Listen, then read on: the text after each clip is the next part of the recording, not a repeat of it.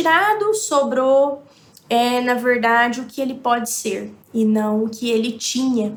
Né? Essa aí talvez seja uma máxima também dentro do livro. Né? Foi, é, não sobrou o que ele tinha, sobrou a possibilidade de ser. Né? Então, o que ficou foi o próprio homem diante da sua escolha ali, diante da sua vulnerabilidade, obviamente, diante de uma facticidade, mas também diante da sua escolha. Então, por isso, que é o homem, né? Que é o homem, quem é o homem, e aí ele vai responder na primeira parte do livro.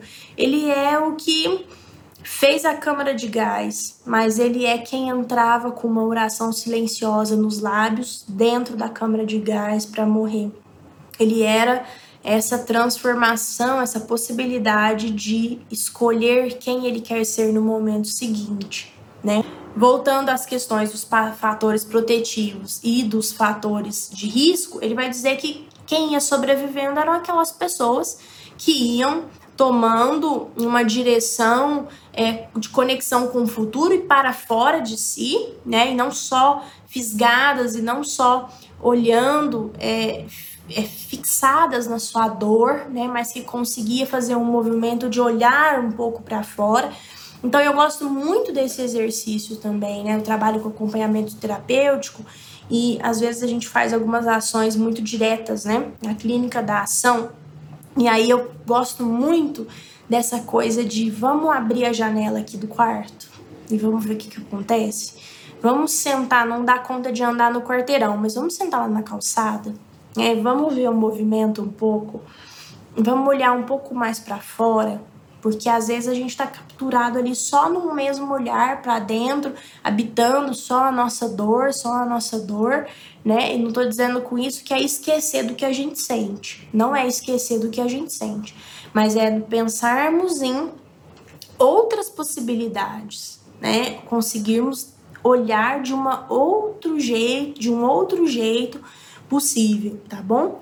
Então, os fatores de risco era quem não conseguia fazer esse olhar para fora, né? Não tinha, quem não tinha, quem não tinha em que se segurar interiormente, né? Um vazio, quem não tinha em que, em que se segurar interiormente. Isso não quer dizer que você não podia ser escolhido lá do nada para ser jogado na câmara de gás, né? Então, tem vários tipos de morte dentro do campo de concentração. Tem, tem morte aí que é de uma escolha lá da, do grupo, né? Então, é, aí não é uma escolha da pessoa, né, propriamente. E o Frankl faz três compromissos, né? Primeiro é sobreviver, não ir a fio, né? Sobreviver, ir a fio no livro é se suicidar, né? Se lançar na cerca de arame elétrica. É, o segundo era aprender alguma coisa ali que ele só poderia aprender naquele lugar, naquela experiência do sofrimento. E o terceiro é ser útil para os companheiros, né? Ser útil para as pessoas que estavam à volta dele ali de alguma forma. Então, quando ele começa a acolher também algumas pessoas, ele encontra um sentido em estar ali e vai, isso alimenta ele de alguma forma, também no presente, né?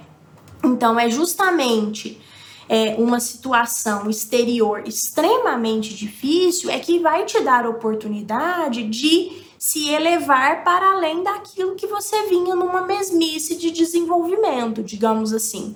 Né? Numa mesmice, tô, tô vivendo a vida. Tem umas coisinhas aqui, umas ali, eu vou dando conta, mas a hora que você é exprimido e aí você reage e se movimenta, né? Você é, consegue se restabelecer e se restabelecer muito melhor, né? Não como o mesmo, mas diferente, um diferente é, mais potente, mais potencializado. E também aqui não é essa potência banalizada, não, viu? Então é essa, essa experiência extremamente difícil que vai te dar a oportunidade de reagir é a experiência extremamente difícil que vai te dar a oportunidade de se movimentar de um jeito que você não se movimentaria. Vamos pensar aqui num exemplo mais simples, né? Ir para a escola a primeira vez, extremamente difícil. Ir para a escola a primeira vez é uma experiência, é, em geral, né? Em geral, é uma experiência horrível e difícil. A escola é um lugar difícil demais e que exige muito da gente, né? Então nos espreme. E aí isso nos força, né? Quando eu tô exprimido, eu também sou forçada a uma reação.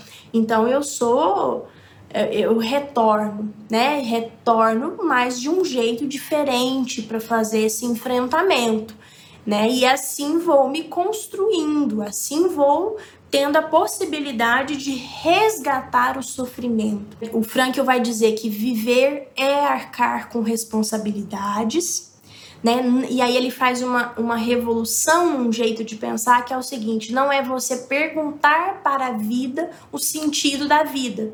A vida por si só talvez não tenha sentido, não é? Não é você perguntar para a vida o sentido, mas você intimamente responder à vida qual o sentido. É você que vai oferecer o sentido para aquela situação concreta e para aquela situação presente. Então, é a vida que te pergunta e em cada situação você é chamado para assumir uma atitude. Isso que é muito interessante aqui na perspectiva dele, né?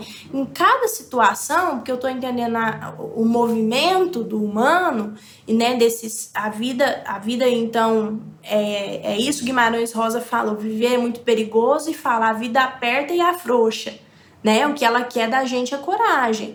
Então, na verdade, a vida toma passa umas rasteiras na gente, tem umas surpresas, né? Isso não é um destino que está pronto, é do movimento de estar tá vivo, do movimento da existência. Você é chamado, né, nesses momentos de aperta, nesses momentos que a vida te, te espreme, você é chamado para responder qual é o sentido daquilo. É você que vai dar um sentido, né? E aí, em cada situação, você é chamado para assumir uma atitude que você só pode viver ali de uma forma irrepetível e intransferível, né?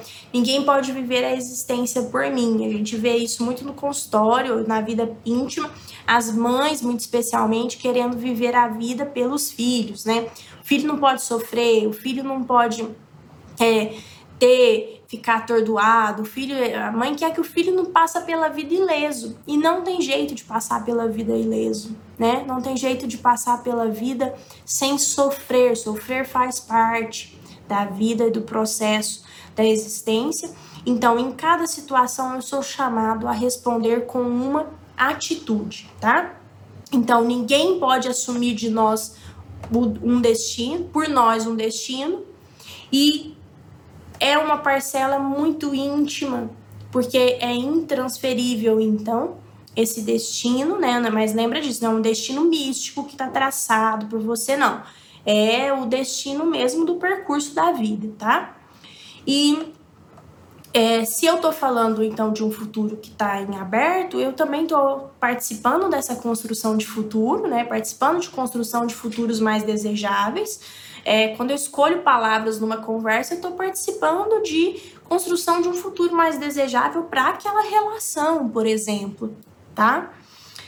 E quanto sofrimento há por resgatar, né? Eu acho essa, isso muito interessante na, no livro, quando ele vai dizer isso. Quanto sofrimento há por resgatar?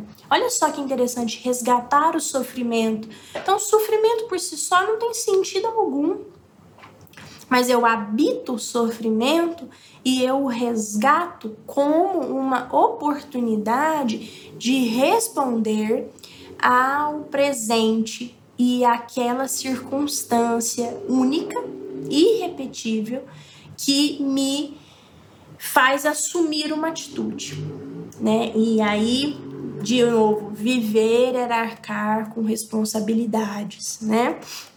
Nesse resgate do sofrimento, eu tenho que ter coragem para sofrer, coragem para abrir meu olho embaixo da água, né? Encarar as, as nossas realidades, os nossos fantasmas, as nossas fantasias, etc. E aí, então, a ideia central é que há uma possibilidade de realização no sofrimento e só no sofrimento. gosto muito da tradição judaico-cristã e tem um, trecho né, na fala de Salomão muito interessante que ele vai dizer o seguinte: Eu prefiro a casa onde há luto, né, do que a casa onde há festa. Porque quando há luto, há a nossa possibilidade de reflexão. Mas não dá para viver só no luto, né? A gente precisa da festa também. Eu preciso da festividade, eu preciso do luto, eu preciso de estar sozinha, eu preciso de estar acompanhada, eu preciso de comer, eu preciso estar com fome, eu preciso beber água, eu preciso não estar com sede, né? Eu preciso me cansar, eu preciso descansar. Então, eu preciso desse movimento e há uma possibilidade de realização no sofrimento que eu devo fazer uma força para pensar é, o que, que eu posso entregar aqui, o que que é, assumir a minha responsabilidade daí, diante da existência, é dizer, opa, o que que eu posso responder à vida nesse momento, né? E aí eu, para finalizar essa, essa primeira parte do livro, ele vai dizer que nesses momentos terríveis, né, em muitos momentos terríveis, ele tinha um consolo, que era tirar do bolso um pedacinho de pão né, que ele guardou na noite anterior e mastigar, entregue a esse prazer. Então, aqui é a possibilidade da gente se deslumbrar, a possibilidade da gente experimentar a miudeza das coisas, a beleza das coisas, o encantamento com as coisas, né? O Frankel me fala sempre disso, né? Quando eu tô diante de estudar ou de algumas decisões ou de alguns momentos, é, a minha conexão com essa teoria me ensina muito isso. Olhar para a miudeza, para a contemplação e poder experimentar esses pequenos prazeres, né? A natureza foi muito importante no campo de concentração.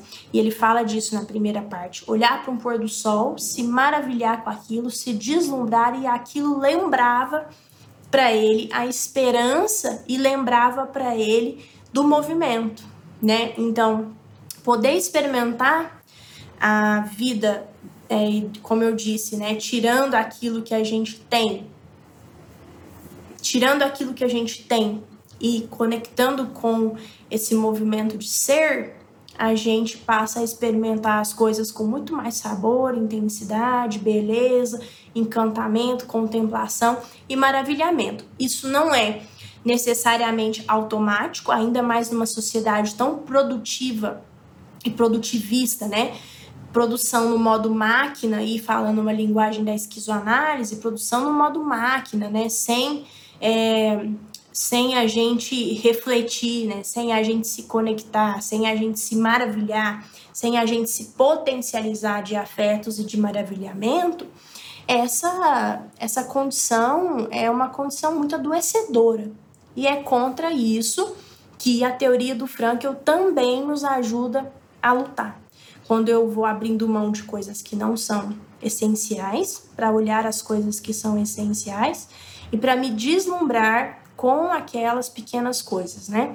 Não quero que isso seja um clichê, mas se você for parar para pensar, se a gente vai tirando tudo mesmo, o que sobra da vida e na vida é esse encantamento, a experiência do afeto e esse encantamento, tá bom? E essa foi a nossa aula de hoje. Um beijão em todo mundo. A gente se vê na próxima videoaula. Beijão. Tchau, tchau.